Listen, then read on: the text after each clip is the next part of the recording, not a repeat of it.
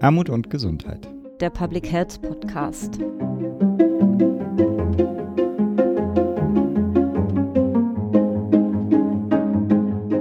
Herzlich willkommen zum Podcast Armut und Gesundheit, der Public Health Podcast. Heute in der elften Episode zum Handlungsfeld globale Gesundheit. Und für das Kongressteam heute mit dabei meine Kollegin Astrid Matten. Hallo Astrid. Hallo. Und unser Mitpodcaster Philipp Schunke. Hallo, Hallo. Philipp und ich, Maren Janella. Und glücklicherweise in der Leitung haben wir heute wieder Gäste, und zwar Mitglieder des gleichnamigen Themenfeldes globale Gesundheit. Und Astrid, ich würde dich einmal zum Beginn bitten, die Mitglieder vorzustellen, die heute nicht da sind, aber Teil des Programmkomitees. Genau. Heute nicht dabei sein können Claudia Böhm von den Internationalen Ärzte für die Verhütung des Atomkrieges, Ärztin sozialer Verantwortung, also kurz IPPNW e.V. und Dr. Katja Goebbels, auch von der IPP NW e.V. und Frauke Gundlach, die auch von der IPP NW e.V. ist und von der Deutschen Plattform für globale Gesundheit. Dr. Tina Handrieder vom Wissenschaftszentrum Berlin und Maike Voss von der Stiftung Wissenschaft und Politik. Genau, das sind die Mitglieder, die heute sich nicht einwählen konnten. Aber wir haben drei Kolleginnen und Kolleginnen in der Leitung. Und ich würde Sie einfach einmal bitten wollen, sich vorzustellen. Frau Jung, mögen Sie starten? Gerne. Mein Name ist Anne Jung. Ich bin Gesundheitsreferentin bei der Hilfs- und Menschenrechtsorganisation Medico International mit Hauptsitz in Frankfurt und leite dort auch darüber hinaus die Öffentlichkeitsabteilung. Und Medico ist schon seit vielen Jahren Partner des Kongresses Armut und Gesundheit in dem Bereich der globalen Gesundheit. Mehr davon sicher später. Absolut. Herr Gärtler, möchten Sie weitermachen? Gerne. Guten Tag. Mein Name ist Maximilian Gärtler. Ich arbeite am Institut für Tropenmedizin und internationale Gesundheit der Charité und bin vom Beruf Tropenmediziner und Epidemiologe und wir führen Arbeiten in der Tropenmedizin nach unserem Verständnis eigentlich schon immer so ein bisschen im Bereich globale Gesundheit, auch mhm. Sicherlich mit einem Schwerpunkt zurzeit noch äh, auf Infektionskrankheiten und epidemisch auftretenden Erkrankungen. Aber zunehmend sehen wir natürlich, dass wir auch äh, nicht übertragbare Erkrankungen da in den Blick nehmen müssen, um, mhm. wie der Name globale Gesundheit schon sagt, wirklich die Gesundheit global der Menschen mehr im Blick zu haben und nicht nur die, die Krankheiten und mhm. Krankheitserreger. Mhm. Dann zu guter Letzt schalten wir nochmal nach München zu Herrn Stratil. Mögen Sie sich einmal vorstellen? Hallo, mein Name ist Jan Stratil. Ich bin wissenschaftlicher Mitarbeiter im Lehrstuhl für Public Health und Versorgungsforschung an der LMU in München. Und mein Schwerpunkt, natürlich auch ein Global Health Bezug, aber geht es primär um Entscheidungsfindung. Wie können wir bessere Entscheidungsfindung zu komplexen Public Health Interventionen treffen? Da geht es um Leitlinienentwicklung bei der WHO zum Beispiel und ein gewisses Interesse ist Public Health Nutrition. Hm. Mhm. Spannend. Wow. Schön. Und ich würde Anne Jung gerne mit Ihnen nochmal starten wollen, weil Sie zumindest von den Kollegen, die heute mit dabei sind, am längsten auch mit dem Kongress Armut und Gesundheit verbunden sind. Sie haben es am Anfang schon gesagt, Sie haben mit Medico International schon seit vielen Jahren Veranstaltungen, die Sie im Rahmen des Kongresses äh, umsetzen zu den unterschiedlichsten Themenfeldern. Und ich würde Sie nochmal bitten, in, aus, ein bisschen in Ihrer Erinnerung, aus Ihrer Erinnerung hervorzurufen, wie dieses Themenfeld globale Gesundheit Eingang in den Kongress gefunden hat und das vielleicht auch ein bisschen zu bewerten, warum und an welcher Stelle das Ihnen Medico äh, auch ein Anliegen ist, dass das, dass das so ist. Also wie gehören die Themen globale Gesundheit und Armut und Gesundheit zusammen? Ja, die Erinnerung an die Anfangszeit der Kooperation ist bei mir noch sehr frisch, muss ich sagen. Ja. Es war so, dass damals sowohl ich als auch mein geschätzter Kollege Andreas Wulff, mhm. mit dem ich eng zusammenarbeite in dem Feld der globalen Gesundheit aufmerksam geworden sind auf den Kongress Armut und Gesundheit, weil wir einfach das sehr geschätzt haben, dass ein primär sozialmedizinischer Blick auf die Gesundheit geworfen wird, dass zum Teil eben sehr politische Debatten dort stattgefunden haben und dass es immer wieder eben darum ging, die gesellschaftlichen Ursachen, aber auch die politische Verantwortung für bestimmte gesundheitliche gesundheitliche Probleme, für krankmachende Verhältnisse in den Fokus zu rücken. Nur sind wir als Medico International eine internationale Hilfsorganisation, hm. die vor allen Dingen in den Ländern des globalen Süden arbeitet. Und zu der Zeit, als wir auf den Kongress aufmerksam gemacht wurden, gab es überhaupt keine Veranstaltung, die sich mit internationalen Themen in so einer Weise befasst haben. Das war ein Kongress, der hatte seine Wichtigkeit für die deutsche, bestenfalls europäische Gesundheitsszene, sage ich mal etwas flapsig. Der hat da wichtige Themen verhandelt, aber eben genau diese Frage, dass Gesundheit immer auch eine globale Dimension hat, hm.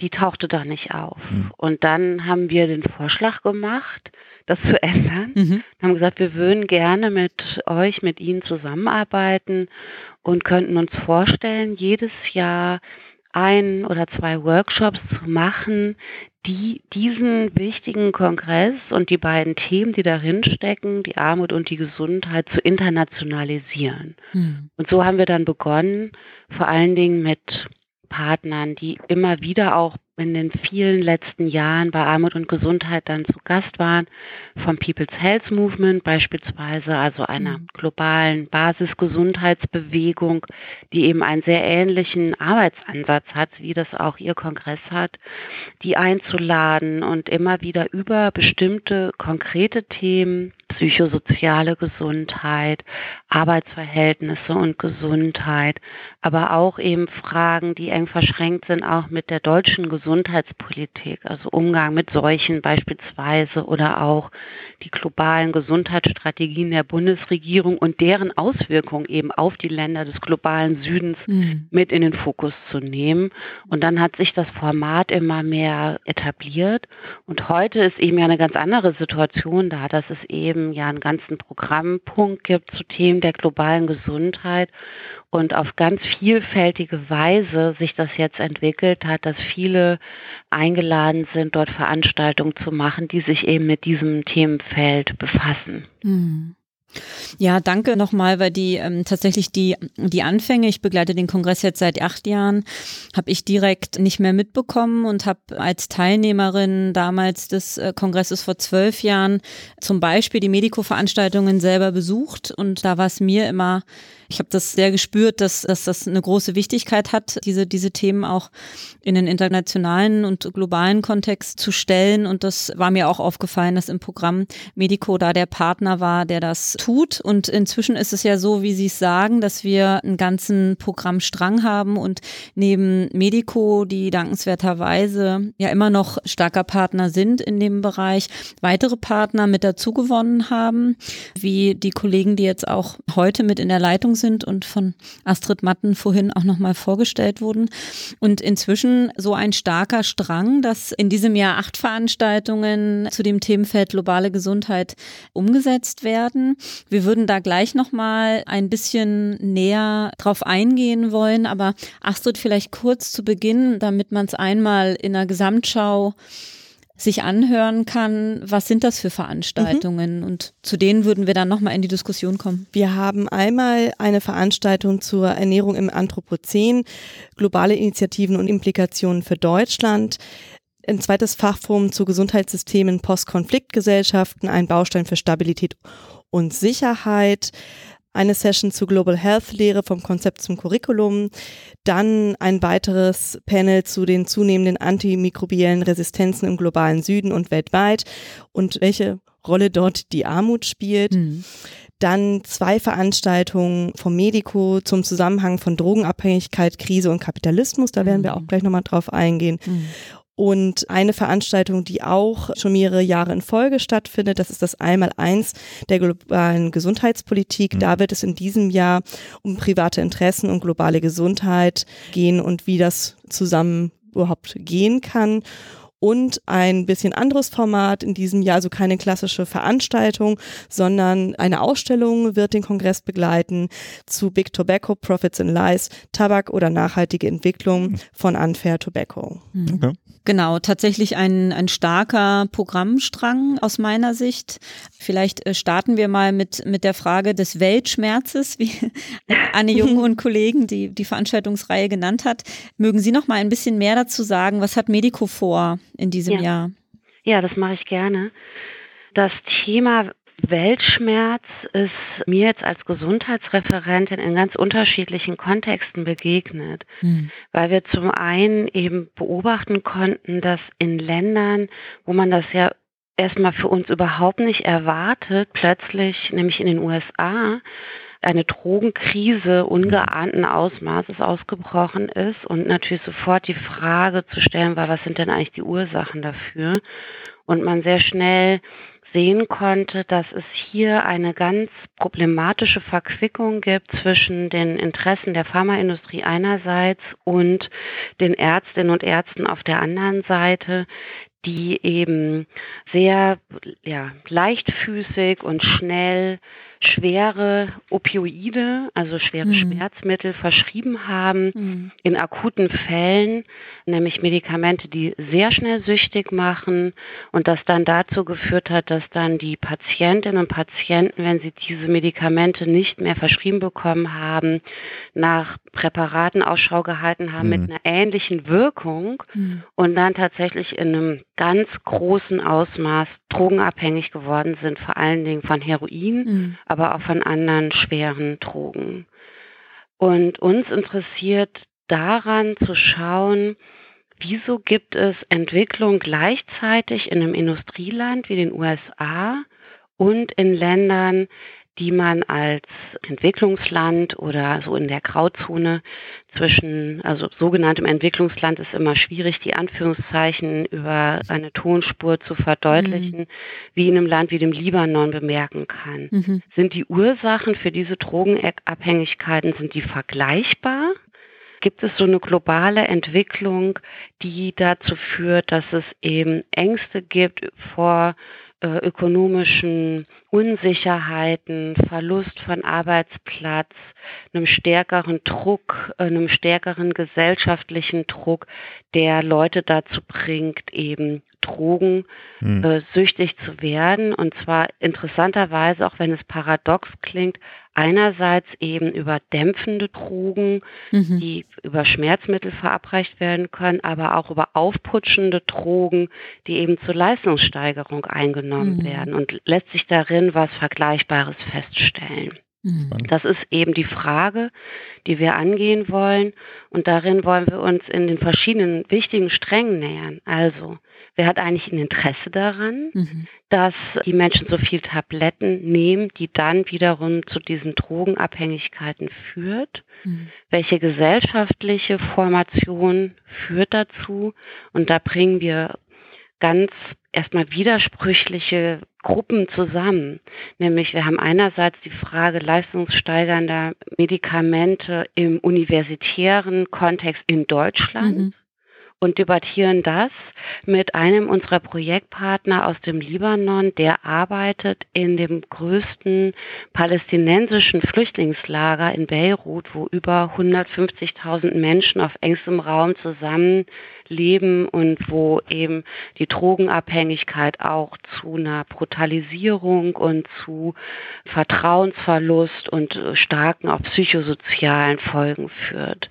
Und diese scheinbare Paradoxie hoffen wir in dem Gespräch aufzulösen, indem wir versuchen, das gemeinsame Problem dahinter zu ergründen. Und dann sind wir immer ganz schnell wieder bei dieser Verknüpfung von Armut mhm. und Gesundheit und hoffen, dass wir da etwas rausfinden, was eben auch uns dazu bringt, uns über Auswege äh, Gedanken zu mhm. machen und zu gucken, was wäre eigentlich zu tun in der Politik, in der Gesellschaft, beim Individuum, um eben da einen Schritt weiterzukommen. Mhm. Herr Stratil, Sie werden ein World Café beim Kongress moderieren zu der Global Health Lehre. Können Sie uns berichten, was Sie dort mit den Teilnehmern vorhaben in diesem interaktiven Format? Gerne. Also das Seminar baut auf dem Grundgedanken auf, dass wir Global Health immer ein wichtigeres Thema wird in Deutschland und auch international und dass sich immer mehr Leute, Studierende, Aktivistinnen und auch Wissenschaftlerinnen, Praktiker, Medizinerinnen immer mehr wünschen, dass Lehre gestärkt wird zu Global Health Themen. Und der Grundgedanke war, aus dem dieses gesamte Projekt hervorgegangen ist, dass wir gerne ein Curriculum für Global Health mhm. in Deutschland oder für den deutschsprachigen Raum entwickeln wollten. Und hier hat sich ganz am Anfang schon die Herausforderung gestellt, dass wenn man über Global Health spricht, es einfach sehr, sehr unterschiedliche Verständnisse davon gibt. Mhm. Und wahrscheinlich mit, äh, wenn man mit zwei Personen äh, spricht, hat man drei unterschiedliche Verständnisse von Global Health. Mhm. Das heißt, der erste Teil von dem Projekt, an dem wir gerade schon arbeiten, ist, dass wir so eine Art Mapping gemacht haben von verschiedenen Verständnissen und Konzepten zu Global Health. Da gibt es zum Beispiel Unterschiede, wie es sich entwickelt hat, welchen Schwerpunkt es liegt. Also ist es immer noch nah an der internationalen Gesundheit, wo es einen gewissen Schwerpunkt auf Low- und Middle-Income-Countries, also sogenannte Entwicklungsländer, hat, ist es immer noch infektionskrankheitenlastig und einen stärkeren medizinischen Schwerpunkt oder ist es einfach eine Weiterentwicklung, wie viele Leute es sehen, die einfach stärker transdisziplinär ausgerichtet sind, mhm. die einfach viel mehr Schwerpunkt liegt auf Prävention, auf den Fokus, dass wir gesunde Lebenswelten schaffen müssen und einfach die sozialen Determinanten, die mittlerweile in der globalisierten Welt einfach viel komplexer ausfallen, dass wir diese adressieren müssen. Und wir haben dort verschiedene Konzepte gefunden und identifiziert und dann gibt es einfach Unterschiede in Bezug auf zum Beispiel die Rolle von Medizin, die Rolle von Public Health, die Rolle, die andere Disziplinen darin spielen sollen. Und in dem ersten World Café Schwerpunkt werden wir mit den Teilnehmern darüber, über dieses Verständnis reden, wie sie es verstehen und versuchen sozusagen einen gemeinsamen Konsens zu finden, der eine Grundlage bilden kann für so ein Curriculum oder Curriculumsvorschlag. Und in dem zweiten Teil haben wir so eine Art Mapping gemacht. Wir haben verschiedene Lernzielkataloge, Curricula international angeschaut und haben eine Sammlung gemacht von verschiedenen Lernzielen, die häufig aufgetaucht sind. Mhm. Und da gibt es Unterschiede, je nachdem, welche Zielgruppe adressiert wurde.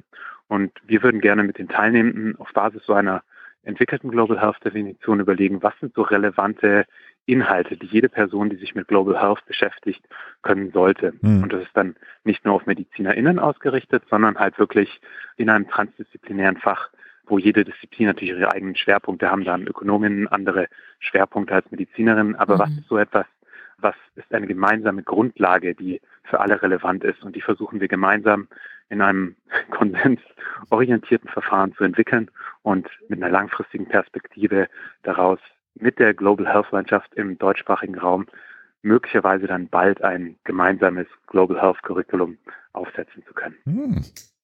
Spannend. Ich habe selber Gesundheitswissenschaften studiert in Bremen und in Berlin und in beiden Studiengängen waren tatsächlich das Thema Global Health wenig Thema.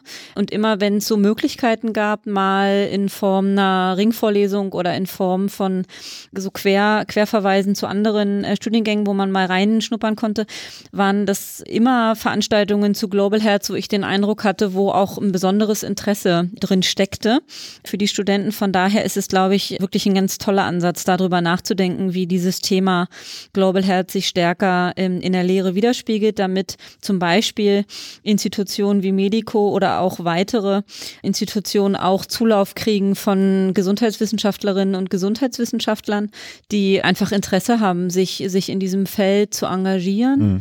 Und als kleine Überleitung dieses Einmaleins der globalen Gesundheitspolitik, Anne Jung, weil sie da im nächsten Jahr auch mit, ähm, mit involviert sein werden. In Kooperation mit der Plattform für globale Gesundheit ist ja auch nochmal Menschen, die sich noch nicht so stark auseinandergesetzt haben mit dem Thema globale Gesundheit, nochmal Einführungen zu geben, was globale Gesundheit für Fragestellungen ähm, aufwirft. Das, Sie haben so ein, sinnvollerweise da auch ein bisschen so einen politischeren Ansatz gewählt.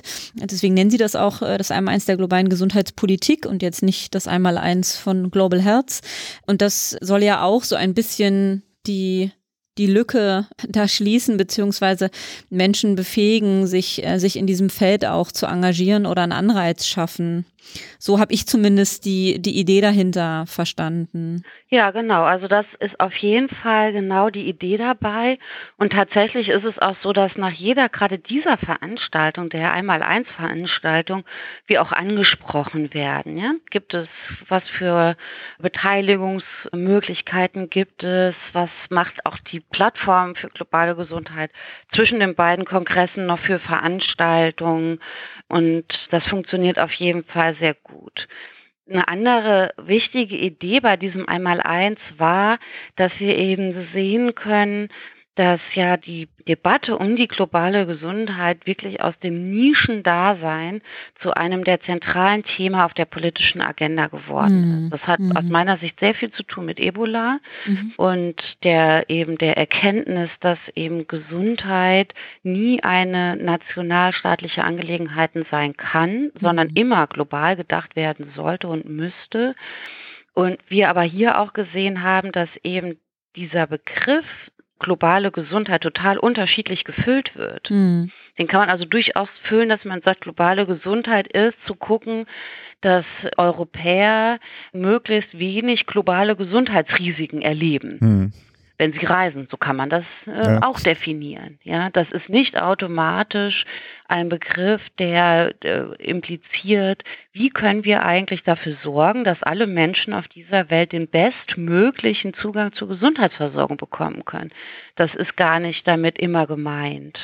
Hm. Deswegen geht es uns immer auch darum zu sagen, das verstehen wir als, sag ich mal, im weiteren Sinne progressive Gesundheitsakteurinnen mhm. unter globaler Gesundheit.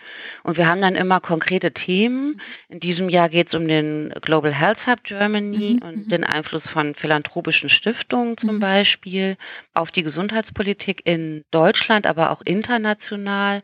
Aber wir wollen immer über die Themen immer wieder dahin zurückkommen, was ist unser Begriff von globaler Gesundheit? Und der leitet sich eben aus diesen konkreten Themen ab. Mhm. Und deswegen kann man das gut einmal eins nennen, weil es geht, also diese Unterthemen sind immer die Beispiele, an denen etwas erläutert werden soll. Mhm. Und da haben wir ja zum Beispiel mit Herrn Gärtler jemanden auch in der Leitung, der da viel berichten kann. Genau, Herr Gärtler, Sie waren ja zur Ebola-Epidemie als Arzt oder haben sich dort ja, engagiert. Also ich, ich glaube, ich denke auch, dass der Ebola-Ausbruch von 2014, 15, 16, muss man ja sagen, das, das war, hat ja jeder mitbekommen, dass das natürlich gerade in Deutschland die Diskussion um Global Health und globale Verantwortung für mhm. Gesundheitsprobleme und Gesundheitsphänomene auch in Deutschland besteht und es eigentlich bisher wenig kein Organ, kein staatliches Organ gab, das sich des, dem äh, direkt äh, angenommen hat. Das Robert Koch Institut, was man, von dem man sich damals bei Ebola einen Rat erhofft hatte, das wurde, glaube ich, vielen in dem Moment erst deutlich, hatte einen ganz klaren nationalen Fokus. Hm. Infektionsschutzgesetz äh, beauftragt das äh, oder mandatiert das Robert Koch Institut über den primär den Seuchenschutz, also die Übertragung von Infektionskrankheiten in Deutschland, das zu überwachen und gegebenenfalls äh, Interventionen zu planen, durchzuführen und zu beraten dabei. Und genau das hat sich ja auch erheblich verändert. Das Infektionsschutzgesetz wurde entsprechend geändert und das Robert Koch Institut baut in den letzten Jahren eine neue Abteilung auf, die sich äh, dem Gesundheitsschutz auf internationaler Ebene in besonderer Weise widmen mhm. soll. Mhm. Da findet es ganz praktisch Ausdruck, was vorher an vielen Stellen angekündigt worden ist von der Regierung. Das findet natürlich auch an vielen anderen Stellen Ausdruck, aber ist sicherlich ein ganz praktischer Punkt. Mhm. Und dennoch, trotzdem würde ich globale Gesundheit auch nicht immer zusammenfassen, auch wenn das für einen Tropenmediziner nahelegen, Epidemiologen, damit, dass sich Infektionskrankheiten global ausbreiten können. Mhm. Und das können sie ja tatsächlich mhm. und tun sie auch mhm. mit mehr Dynamik denn je die während sich die Pest im Mittelalter noch so in Tagesreisengeschwindigkeit im schnellsten Fall von Asien über Europa äh, langsam fortgesetzt hat, wissen wir spätestens seit SARS und äh, natürlich auch seit anderen Epidemien vorher, dass das mit den schnelleren Transportmitteln und vor allem dem Flugverkehr und viel mehr Reiseverkehr viel, viel schneller gehen kann und manchmal auch die geografischen Entfernungen in keiner Weise in vernünftigem Verhältnis stehen zu der Schnelligkeit oder der Zeit, in der sich eine Infektionskrankheit halt ausbricht. Zum Beispiel haben wir ja kaum Ebola-Verdachtsfälle oder gar keine in Deutschland, während wir seit anderthalb Jahren einen, einen Ausbruch im Kongo wütet, den man bis jetzt nicht als wirklich unter Kontrolle bezeichnen kann. Mhm. Aber innerhalb weniger Wochen seit dem Beginn der, des ähm, neuen Coronavirus-Ausbruchs in China gibt es schon einen ersten Fall in den USA. Mhm. Da ist man tatsächlich auch bei globaler Gesundheit. Aber wenn ich jetzt auf auch unseren Kongressbeitrag hier mhm. schaue, mhm. dann geht es in gewisser Weise auch um Infektionskrankheiten. Wir wollen sprechen über die Verbreitung antimikrobieller Resistenz, mhm. durchaus über die Welt, aber auch welche Rolle spielen eigentlich nicht, nicht unmittelbar medizinische Einflussfaktoren mhm. Namentlich die Armut, aber sicherlich auch die äh, auch ganz wir positive wirtschaftliche Entwicklung. Mhm. Während wir ja jahrelang und bis heute beklagen, dass in vielen Ländern viele vernachlässigte Bevölkerung keinen Zugang zu angemessenen äh, Medikamenten, oft Anti-Infektiva haben, wissen wir ja, dass das Auftreten antimikrobieller Resistenzen im Allgemeinen einher also nur stattfinden kann, wenn in diesen Gesellschaften auf einmal diese Medikamente verfügbar werden und ein Selektionsdruck da ist auf die Krankheitserreger. Nur dann können sich Resistenzen verbreiten, wenn das ein Selektionsvorteil wird für ein Bakterium, eben resistent zu sein. Wir nehmen aus unseren eigenen Kontexten an, und das kann, konnte ja auch gezeigt werden, dass ein inadäquater Gebrauch der Antibiotika da eine große Rolle spielen kann.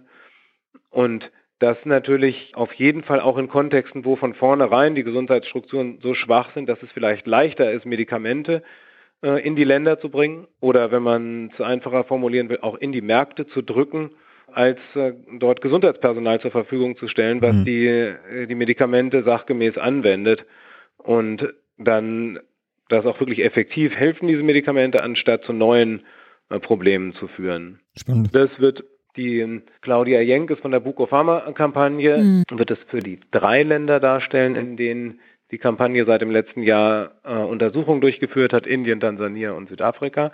Daran, denke ich, wird schon die Vielschichtigkeit des Problems deutlich, denn Indien zum Beispiel ist ja auch einer der größten Pharma- und Antibiotika-Produzenten auf dem Globus und hat auch durchaus relevante, teilweise sehr vergleichsweise sehr hohe Raten an antimikrobiellen Resistenzen bei bestimmten Krankheitserregern. Und über diese Zusammenhänge sollte man aus unserer Sicht auf jeden Fall sprechen, mhm. bevor man mhm. immer nur ein weiter so in die mhm. Produktion und von und Verbreitung von an sich lebensnotwendigen Medikamenten geht oder dafür argumentiert, ohne aber darauf zu achten, wie wird eigentlich diese Verbreitung kontrolliert, wer hat eigentlich noch andere Interessen in dieser Verbreitung, unabhängig davon, ob das eigentlich den Bevölkerungen zugutekommt. Der Dr. Eckmanns vom, vom Robert-Koch-Institut wird uns ein bisschen darstellen, wie man das methodisch im Westen, aber auch im, im globalen Süden möglicherweise besser untersuchen kann, welche Relevanz der Antibiotikaverbrauch dabei haben kann und welche Relevanz die Resistenzen bisher haben nach ihren Daten. Der Dr. Schwarz-Stein, der mit dem Robert-Koch-Institut in Zusammenarbeit in, in Nigeria arbeitet, wird uns berichten vor allem über die Schwierigkeiten, das in vielen Ländern überhaupt vernünftig zu messen, in der Abwesenheit einer äh, angemessenen Diagnostik. Man braucht ja, mhm. um, um antimikrobielle Resistenzen messen zu können, auch bakteriologische und molekularbiologische Labore. Das ist an vielen Stellen, an denen durchaus äh, Medikamente auf den buchstäblich auf den Märkten und Wochenmärkten verfügbar sind und auch nicht immer fachlich gerecht rausgegeben werden, sind solche Labore natürlich kaum vorhanden oft und dann kann man auch keine vernünftige Überwachung machen, was da eigentlich passiert. Mhm. Und Professor Mockenhaupt vom Institut für Tropenmedizin und internationale Gesundheit wird das nochmal darstellen, auch für andere Infektionskrankheiten. Gerade bei Malaria spielen Resistenzen seit vielen, vielen Jahren eine Rolle. Das, was früher immer das Medikament der Wahl war rund um die Welt, Chloroquin, wissen wir seit vielen Jahren, ist kaum noch einsetzbar. Seit 15 Jahren arbeiten wir hauptsächlich mit neuen Medikamenten, den Artemisinin-basierten Malaria-Therapeutika, die dazu beigetragen haben, dass die Malaria in vielen Ländern des globalen Südens fast verschwunden ist, muss man sagen. Das hat Millionen Leben gerettet. Aber jetzt sehen wir eben seit einigen Jahren, dass auch gegen diese Medikamente erste Resistenzen auftauchen. Mhm. Und da frühzeitig zu verstehen, was sind, was sind die Mechanismen und wie kann man, wie kann man das irgendwie verhindern, das ist definitiv ein, ein globales Phänomen, bei dem Armut, Schrägstrich die, die Schwäche von Gesundheitsversorgung und Gesundheitsüberwachung eine große Rolle spielen. Und ich hoffe, dass wir da in dieser Zusammensetzung mit den Teilnehmern ein bisschen weiterkommen. Genau, das wäre auch meine nächste Frage, inwiefern die Teilnehmenden, die bislang auf dem Kongress sich dem Themenfeld globale Gesundheit mh, genähert haben oder da mitdiskutieren wollen, und wollten, diejenigen sind, die auch ihre Wunschkandidaten wären für, ähm, für diesen Kongress oder ob es noch Akteure gibt, und das muss ich ja nicht ausschließen, die, die da waren, können ja äh, genau die richtigen gewesen sein und trotzdem können, könnten sie Wünsche haben an Teilnehmende, die sich zukünftig stärker engagieren sollten im Bereich auch der globalen Gesundheit. Ich fand an den Ausführungen von Herrn Gärtler ist ja gerade nochmal deutlich geworden und ähm, auch bei Ihnen, Frau Jung, und bei Ihnen, Herrn Strati, wie breit eigentlich diese Akteurslandschaft auch ist, die sich im Bereich der globalen Gesundheit tummelt. Das fände ich nochmal spannend. Ähm, wer sind so Ihre Wunschkandidaten für die Debatten? Ähm, das ist kein Kongress, der richtet sich ja auch nicht primär an Mediziner und ähm, globale Gesundheit ist kein klinisches Fach sondern da ist natürlich an die Politik zu appellieren. Und ich hoffe, dass nicht nur Fachleute da mitdiskutieren, sondern dass das auch sich in den Behörden, die für Gesundheit, aber auch für, für Wirtschaft und Handelsabkommen zuständig sind, solche Informationen da, da irgendwo ankommen, dass man sich klar macht, die globale Ungerechtigkeit, wirtschaftliche Ungerechtigkeit, die politischen Instabilitäten, das sind Ursachen für, für Vernachlässigung von, von Bevölkerung und für die Ausbreitung von, von Epidemien oder ganz anderen Gesundheitsproblemen, da reicht es nicht, Ärzte, Krankenschwester und äh, Medikamente äh, über den Globus besser zu verteilen. Wenn sich daran nichts ändert, dann, dann werden wir auch unsere gesundheitlichen Probleme im globalen Maßstab nicht besser in den Griff kriegen. Also da kann ich sehr gut dran anschließen. Das äh, gefällt mir sehr gut, was Sie da ausgeführt haben, weil genau tatsächlich das auch unser Erleben war, dass wir beispielsweise wunderbar jetzt auf nationaler Ebene über globale Gesundheitsstrategien mit dem Gesundheitsministerium sprechen konnten. Aber sobald äh, wir dann im Gesundheitsministerium das Thema aufgebracht haben, welche Faktoren beispielsweise durch Entscheidungen, die im Wirtschaftsministerium gefallen äh, sind, sich negativ auf die globale Gesundheit auswirken, dann war das dieses allseitige Kopfnicken schnell zum Ende gelangt. Und wir haben mehrfach versucht, auch Vertreter vom Wirtschaftsministerium einzuladen zu Armut und Gesundheit. Mhm. Das ist uns nie geglückt, weil die gar nicht sehen, dass das irgendwas in ihrem Zuständ mit ihrem Zuständigkeitsbereich zu tun hat. Und unser Begriff der globalen Gesundheit, der sehr stark, da verwende ich jetzt mal so ein einschließendes unser Begriff. Äh, ich denke, da sind wir uns hier alle in der Runde doch einig, dass eben die sozialen und die politischen Bedingungen für Gesundheit und dazu gehören eben auch äh, die Lebensverhältnisse, die Arbeitsverhältnisse, die Ernährungssituation und all das maßgebliche Auswirkungen haben mhm. auf die Gesundheit.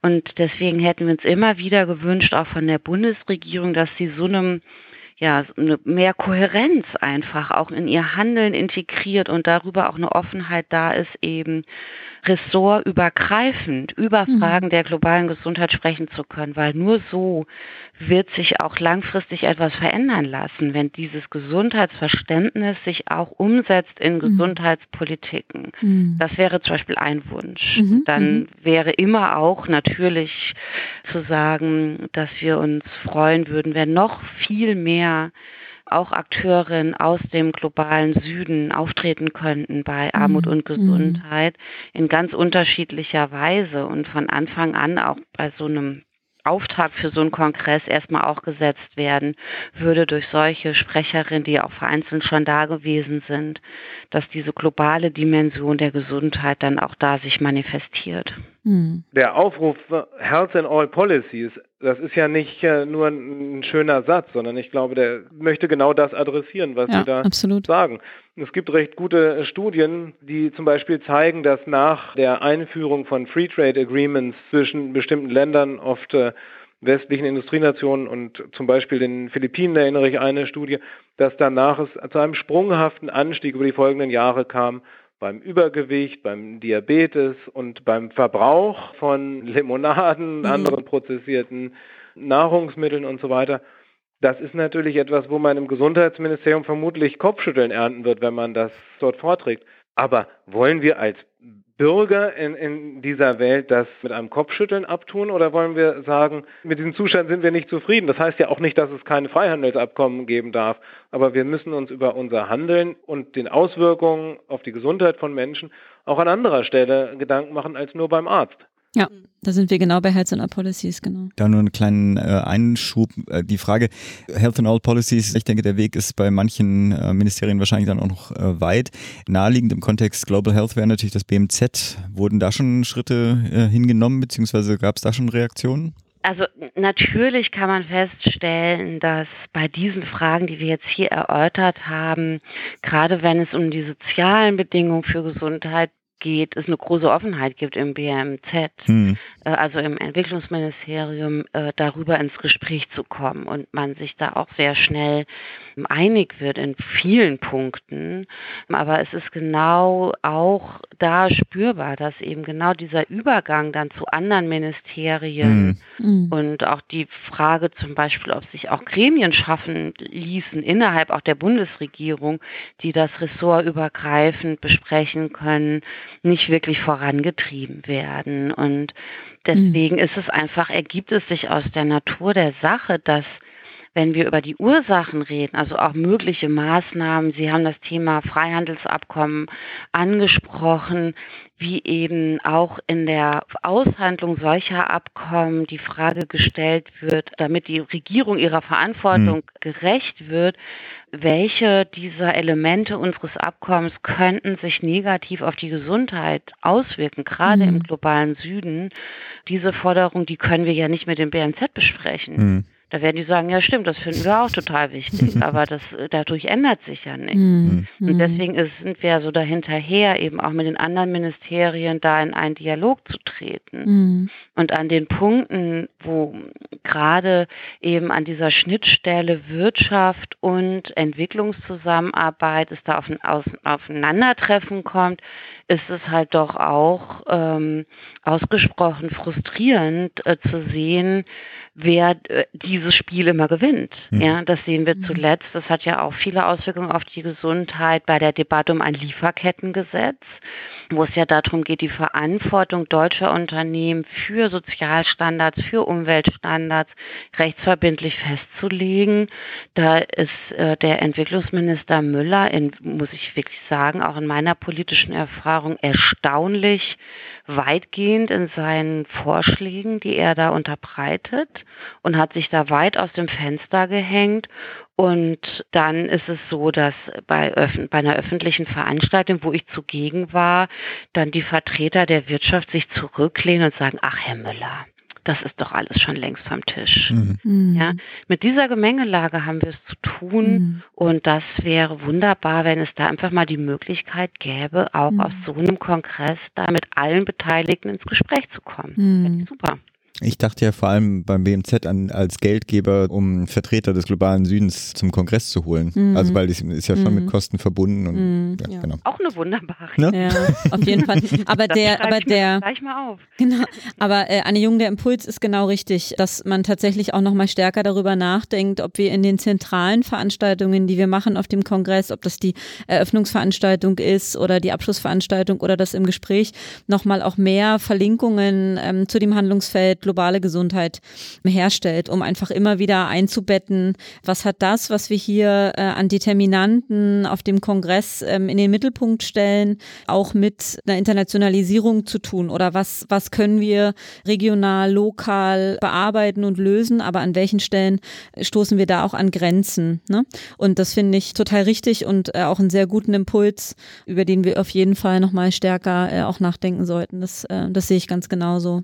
Und da schließt natürlich sich dann die Frage der Finanzierung an und da wäre das natürlich eine Idee. Herr Stratil, hätten Sie noch Wünsche an einen teilnehmenden Kreis auf dem nächsten Kongress für Ihren Panel, aber auch die weiteren, an denen Sie vielleicht noch selber beteiligt sein werden? Also bei unserem Panel mit dem Fokus auf das Curriculum ist meine Erfahrung, dass in Deutschland einfach ein sehr starker Schwerpunkt, einfach aus unserer medizinischen Tradition heraus, ein sehr starker Schwerpunkt auf MedizinerInnen hm. im Bereich Global Health da ist. Und Medizinerinnen und Mediziner sind ein elementarer Teil davon, um bessere Gesundheit für alle Menschen global hinzubekommen. Aber natürlich, wenn es um globale Gesundheit geht, globale Gesundheitsförderung, Sozialdeterminanten, dann brauchen wir andere Akteure. Und meine Erfahrung ist, dass die leider sich zumindest unter diesem Begriff globale Gesundheit noch nicht richtig sammeln. Also mhm. gerade im Bereich Medizinethnologie gibt es sehr große Sachen, Gesundheitssoziologie, da gibt es sehr, sehr gute Akteure, die auch einfach auf einer globalen Ebene gute Arbeit machen, aber die wir noch nicht so richtig gewonnen haben unter diesem Titel mhm. Global Health, globale Gesundheit. Und da wäre es gut, einfach diese anderen eher, vielleicht mal persönlicher Bias, aber SozialwissenschaftlerInnen mit an den Tisch zu haben, dass wir deren mhm. Perspektive einfach mehr an Bord holen. Mhm. Und natürlich, das ist unser Ziel, dass es nicht nur um Lehrende, sondern auch um die geht, die halt praktisch das lernen wollen. Und dann bekommen wir in Deutschland, gerade bei Medizinstudierenden mit, dass dann ein sehr großer Impuls da ist. Und ich gebe auch noch für andere Studierende ein sehr äh, interdisziplinäres Publikum auch noch solche Global Health Kurse und da merke ich, dass da ein sehr, sehr großes Interesse ist, mhm. aber die sich halt zum einen erstmal noch nichts darunter vorstellen können. Mhm. Und ich glaube, da wäre halt unsere Herausforderung, wie können wir halt ein besseres Framing für diese Themen haben, für die sich viele Leute interessieren, für die es sehr, sehr viele Anknüpfungspunkte gibt. Und ich glaube, gerade Umweltwissenschaftlerinnen, Sozialwissenschaftlerinnen, Wirtschaftswissenschaftlerinnen müssen wir einfach viel mehr an Bord holen, um ja einfach gute Lösungen, bessere Lösungen für ein transdisziplinäres Feld zu finden. Hm. Beziehungsweise vielleicht noch, äh, noch als Ergänzung, bevor ähm, ehemalige Dozenten sich bei mir melden und sich darüber beschweren, dass ich, dass ich das so vernichtend dargestellt habe. Natürlich, äh, wenn ich mich zum Beispiel erinnere an, an Seminare im, im Bereich Epidemiologie, natürlich ist dann auch diskutiert worden, dass bestimmte Erkrankungen nicht an, äh, an Grenzen halt machen und bestimmte Verbreitungsraten, also wenn am Beispiel der Masern oder an, an anderen Infektions- oder anderen Erkrankungen, die es sowohl in Deutschland als auch in anderen Ländern oder in anderen Zusammenhängen gibt. Das, äh, das ist natürlich schon zum Thema gemacht worden. Und dann äh, hatte ich so das, den Eindruck in meiner Kohorte, dann kam so ein Eindruck, wenn ich mich im Bereich globale Gesundheit engagieren möchte, dann ist so ein bisschen schwammig, äh, was, was mache ich, was mache ich daraus? Also heißt es, heißt es im weitesten Sinne irgendwie Entwicklungszusammenarbeit in einem in einem anderen Land ein Gesundheitsversorgungszentrum oder sowas mit zu koordinieren oder was sind so potenzielle Einsatzgebiete dann für mich als Gesundheitswissenschaftlerin oder Gesundheitswissenschaftler auch gerade in Abgrenzung zu den Akteuren, die ja in dem Feld auch unterwegs sind, also Ärztinnen, Ärzte zum Beispiel. Und das fällt mir noch in Ergänzung dazu ein, bevor die Dozenten sich bei mir Vielleicht kann ich da auch noch kurz einhaken. Also ich als Mediziner, als ich damals angefangen habe, Medizin zu studieren, war wirklich auch mein Interesse, ich möchte nach Afrika gehen und kleinen schwarzen Kindern helfen. Mhm. Und dass diese Vorstellung sich einfach halt sehr, sehr stark verändert hat über die Zeit, glücklicherweise. Mhm. Aber ich einfach noch merke, dass da eine große Motivation gerade bei Medizinstudierenden da ist, mhm. Menschen zu helfen, aber halt einfach die Bilder, die wir über die Medien ja. eingeprägt bekommen, halt oft einfach nicht der Realität entsprechen und teilweise mhm. einfach sehr problematische Konnotationen mit sich tragen. Mhm, mhm. Und ich glaube, dieser, dieser Wille, der ist sehr, sehr gut. Und meine Erkenntnis ist, dass einfach, ich habe mich dann etwas wegentwickelt von der Entwicklungszusammenarbeit, genau mit dieser Erkenntnis, dass auf diesem ganzen Spektrum globale Gesundheit es nicht nur um die Arbeit in Low- und Middle-Income-Countries geht, sondern einfach mit dieser weiteren Perspektive, dass wir auch gerade in Deutschland, und das die große Stärke vom Kongress Armut und Gesundheit, eben, dass auch in Deutschland sehr viele Leute gibt, die einfach unter sehr schlechten Bedingungen leben und dass die auch in diesem erweiterten Konzept von globalen Süden einfach mit abgedeckt sind. Das ja, genau, das finde ich auch. Und wir haben äh, als kleiner Teaser die, äh, die nächste Aufnahme, die nächste Podcast-Aufnahme wird zum Thema Klima und Gesundheit sein. Und alleine da sieht man ja schon, wie auch andere Handlungsfelder auch in das Thema globale Gesundheit hineinwirken und wie bestimmte Veränderungen, unter anderem klimatische Veränderungen, die sich jetzt noch nicht in Deutschland so stark zeigen, aber Potenzial haben im negativen Sinne, uns genauso zu betreffen. Und ähm, von daher finde ich, dass das total gut und dass wir hier auch im Programmkomitee so eine breite Expertise und auch so unterschiedliche äh, Sichtweisen und Erfahrungen auf das Thema globale Gesundheit haben und neben dem einmal eins der globalen Gesundheit, was jedes Jahr wieder neu ähm, Akteure auch aufschließen soll für dieses Thema der globalen Gesundheit im Allgemeinen, dann diese, diese, diese verschiedenen Spezifizierungen haben, genau auch in der Breite, in der wir es gerade auch, auch andiskutiert haben. Und bevor wir zum Schluss kommen, wäre aber noch eine letzte Frage an Sie, Herr Strati, weil Sie auch in dem, in dem Themenblock Ernährung im Anthropozän mit dabei sind, dass Sie vielleicht uns noch einmal kurz mitnehmen, was der Begriff Anthropozän heißt. Vielleicht ist er nicht jedem bekannt. Mir war es zumindest in Vorbereitung vor diesem, vor dem Programm Globale Gesundheit oder bevor ich das Programm gelesen habe, war er mir nicht bekannt, dass Sie den noch mal kurz einführen und dann noch einen kleinen Ausblick geben, was in dem Panel die Besucher erwartet und Besucherinnen? Also im Blog Ernährung und Anthropozän nehmen wir Bezug auf den sogenannten Lancet Eat Report, mhm. der auch diesen Begriff Ernährung und Anthropozän ähm, geprägt hat und wir haben ihn einfach aufgegriffen. Anthropozän beschreibt ein Erdzeitalter, in dem der Mensch als treibender Faktor für die einfach gesamte Entwicklung des Planeten mhm. sehr elementaren Einfluss einnimmt. Mhm. Und das nimmt zum Beispiel Bezug auf den Klimawandel, auf die Veränderung von Ökosystemen, auf unsere Böden, auf die Biodiversität. Und diese Faktoren sind einfach elementar durch die menschlichen Handlungen geprägt. Mhm. Einfach viel stärker, als es noch jetzt vor äh, 200, 300, 400 Jahren oder vor 10.000 Jahren der Fall war. Mhm. Und in diesem Blog beschäftigen wir uns auch mit dieser zentralen Herausforderung, von der wir heute stehen, dass wir in einem Zeitalter, das durch Klimawandel geprägt ist, uns weiterhin ernähren müssen als elementarer Bestandteil unseres menschlichen Daseins und dass wir dort drei Dimensionen gegeneinander balancieren müssen. Die eine Dimension ist die Frage, was bedeutet gesunde Ernährung für den Menschen? Mhm. Welche Ernährungsweise ist gut für uns, dass der menschliche Körper sich gut entwickeln kann? Die zweite Dimension, die eingeht, welche Ernährung ist gut für den Planeten. Wir wissen, dass ähm, Landwirtschaft verschiedene ökologische Auswirkungen haben kann. Da geht es um Böden, da geht es um die Stickstoffbelastung beispielsweise, da geht es um die Biodiversität, die eine Rolle spielt, um die Landflächennutzung, die wir haben. Und dass wir halt zum einen versuchen, eine gesunde Ernährung zu haben und eine Ernährung, die halt möglichst gut ist für den Planeten auf diesen verschiedenen Dimensionen, die dort eine Rolle spielen. Und das muss alles noch balanciert werden mit dieser Herausforderung, dass wir 10 Milliarden Menschen ernähren müssen und irgendwie die planetären Grenzen einhalten mhm. müssen mit einer gesunden Ernährung und möglichst einfach sozial verträglich das hinzubekommen. Mhm. Gerade vor dem mhm. Hintergrund mit Bio-Lebensmittel, die teurer sind natürlich als nicht Bio-Lebensmittel. Und in diesem Veranstaltungsblock geht es genau um diese Herausforderung, diese drei Dimensionen gegeneinander abzuwägen mhm. und diese schwierigen Fragen halt einfach zu stellen, wo wir möglicherweise Abstriche machen müssen und wo halt auch die großen Chancen bestehen. Die genannten Environmental Co-Benefits von zum Beispiel gesunder Ernährung, einer Reduktion von Fleischkonsum, die möglicherweise gut ist für die Gesundheit oder ziemlich sicher gut ist für den Planeten. Und solche Themen wollen wir dort ansprechen und diese Herausforderung stellen aus einer möglichst interdisziplinären Perspektive. Spannend. Mein Programm füllt sich schon. Ich glaube, ich komme jetzt schon in Konflikte mit einigen Veranstaltungen. Aber bitte, gut. Wir, sind, wir haben jetzt zwar drei Tage. Das heißt, man kann mehr besuchen. Das stimmt, das stimmt. Genau. Und zum Beispiel die acht Veranstaltungen zum Thema globale Gesundheit, die auch am Sonntag schon starten. Dann bleibt mir Danke zu sagen. Zum einen für Ihre Zeit heute, aber auch, dass wir das Programmkomitee so aufziehen konnten. Gestartet mit Medico vor vielen Jahren als enger Kooperationspartner und jetzt sind so viele weitere Partner dazugekommen. Das, das finde ich wirklich toll und das ist Ihr Verdienst, dass wir inzwischen acht Veranstaltungen in diesem Themenblock haben und ich hoffe, es sind immer mehr Akteure dabei, die auch im Anschluss Interesse haben, sich in dem Thema globale Gesundheit zu engagieren. Ich glaube, wir haben hoffentlich genug Anreize dafür auch in diesem Podcast aufzeigen können. Und dann sehen wir uns hoffentlich alle vom 8. bis 10. März an der Technischen Uni in Berlin und auch im Themenblock Globale Gesundheit. Bis dahin. Tschüss. Sehr schön. Wir freuen uns. Wunderbar. Vielen Dank. Ja, danke. Ciao. Tschüss.